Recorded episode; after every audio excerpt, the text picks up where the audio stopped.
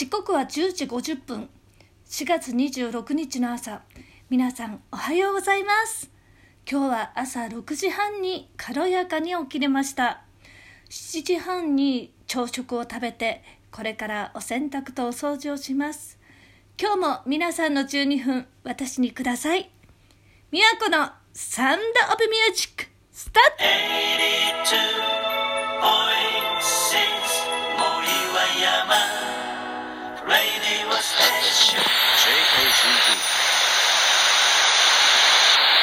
さあ昨日「ハッシュタグ音楽でエール」ということで私佐藤美和子の YouTube 動画アップしたんで見てください、えー、上を向いて歩こうを弾き語りしたのですけどまず行動わからないんでね。自分で自分なりの音を作るところからまず30分1回通してすぐに動画上げたんです。まあリズムだけはね頑張ろうと思ったんですが右手のねチャッカチャッカチャッカチャあれがね難しかったですね。まあ、途中ミスもあったけど、まあ、そのまま乗せちゃうのが私なんでね、まあ、お風呂上がりのすっぴんで YouTube で歌ったのは初めてじゃないかな。まあ出かけないのでねまずノーメイクですしね買い物はマスクですしまあだからあの Zoom のアプリで会話したくってもね事前に報告がないとテレビ電話ってできなくないですか？皆さんどうでしょう？マスクつければいいけどあのなんかで身なりをちゃんとしている時に話をしたいですよね。私顔がコンプレックスだからかな。普通に電話の方がいいかな。うんあのちゃんとしてたらいいんですけどね。で私がちゃんとしている時はめちゃくちゃ申請出して待機してるんですけどね。えー、ズームもね多少目が大きくなるような加工がついてほしいです。私の年齢になるともう加工なしは辛すぎます。もう怖いですよ本当に。年老いた自分を見るのはね。まあ、ゴールデンウィークも自粛ということでもうね私もできるだけ YouTube に皆さんが慣れ親しんでるような曲をアップしていこうと思います。音作りからなんでね作業から入るから大変ですけどもこんな時ねあの楽譜やコードが読める人って羨ましいです。なのでね本当に私のコピーの弾き弾き語りはコピーではなくてもオリジナルになってしまいますがまあ全くね正規の音と違うと思いますけどももうね音とか関係ないみたいなね伝える伝えるっていうことで武田鉄矢さんも言ってましたけど音楽は元気になる薬だって。いや本当にそう思います。まあ都バージョン頑張っていきます、えー、昨日の夢の続きの話なんですけどもあの私赤ちゃんを抱っこひもで抱っこしてる夢を見ました。その赤ちゃんって私の次男なんですけども夢占いでは赤ちゃんの基本的な意味は純粋幸運新しい可能性新しいエネルギー物事の始まり生まれ変わるなど、まあ、男の子の赤ちゃんの夢を見た時は健康運アップのサインだそうです。男の子は活力や生命エネルギーの象徴です。夢の中の男の子が元気であればあるほど趣味や仕事に対してのやる気や情熱が出てくることを示しています。この夢を見た時は新しい何かにチャレンジしてみるのも良いでしょう。同じような情熱を持った人とつながりができたり新しい自分を発見するなどあなたの成長につながるきっかけとなるでしょう。また自分の赤ちゃんが夢に出てきた時はあなた自身を表してます。夢の中の赤ちゃんが元気でとても可愛い赤ちゃんであれば運気アップのサインです。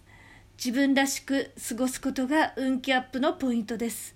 私が抱っこしていた夢の中での赤ちゃんは私の次男の赤ちゃんの時だったんですけどもそれが自分になるんですね逆に赤ちゃんが元気なかったりしているとまあ今の状況に自分が不満であるっていうね運気が低下するみたいですあの赤ちゃんを抱っこする夢はあなたが自分の現状に満足していることを表します。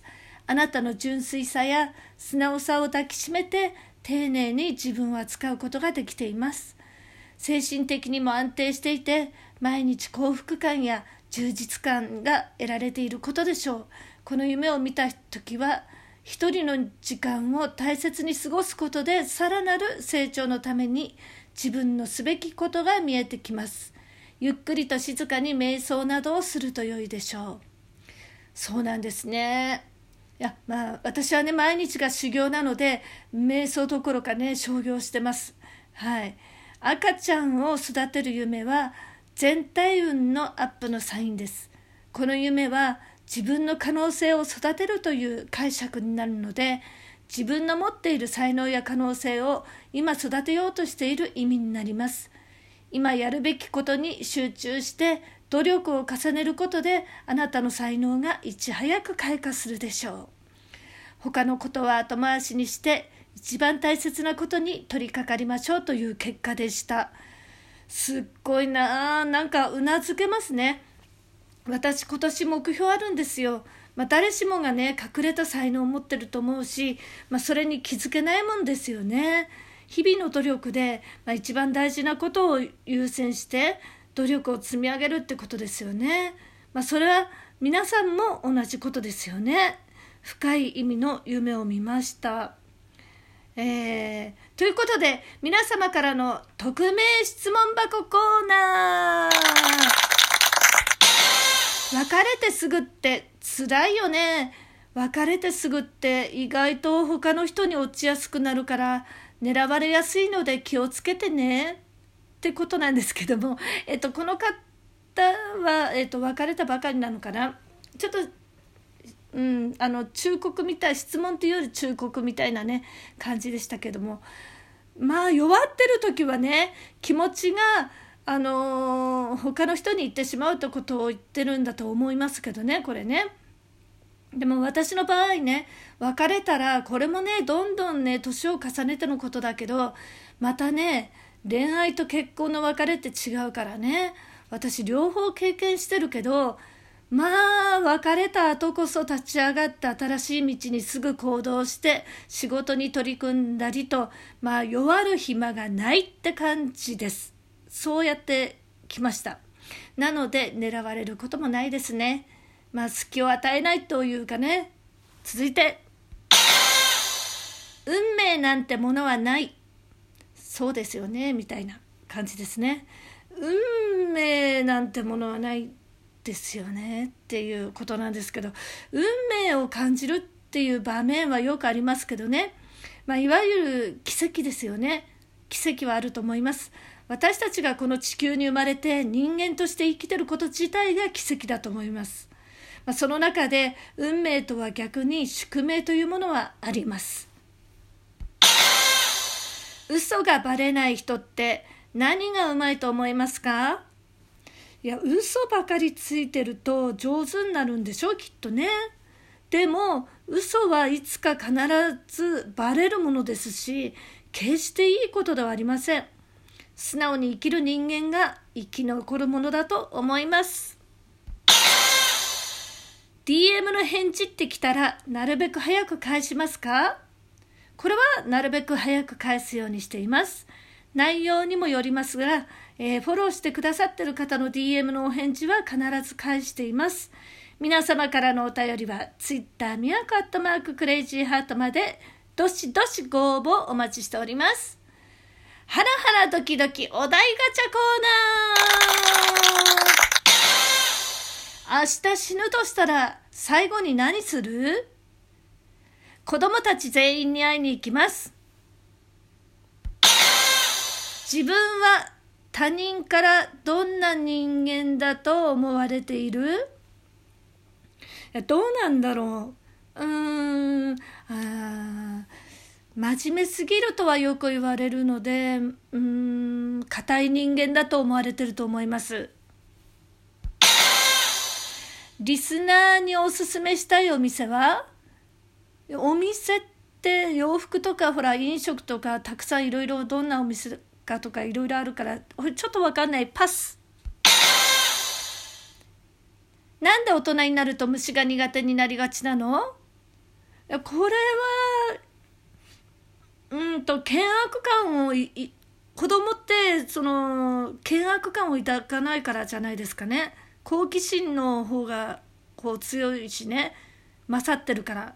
大人になるとやっぱり虫についていろいろな知識も持ってね契約感を持つからってことじゃないですかね。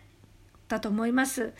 え、私のようにね一人暮らしだとね虫が苦手でもね取ってくれる人がいないのでね鍛えられます。まあきっと誰かいたら絶対に取りません。え誰しもがね宿命はあります。しかし宿命を真正面から見据えてその本質の意味に立ち返ればいかなる宿命も自身の人生を深めるためのものです。宿命と戦う自分の姿が人生の鏡となっていきます。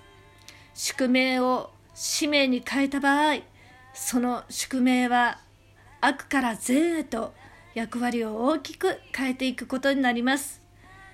前進し抜く人が宿命転換のゴールへと向かっていくことができるんです。今こそ自分自身を変えて力強く生きていきましょう。お送りしてる曲は佐藤美和子で初めの一歩。今日も一日元気に過ごしてまいりましょう。お相手は DJ 美和子でした。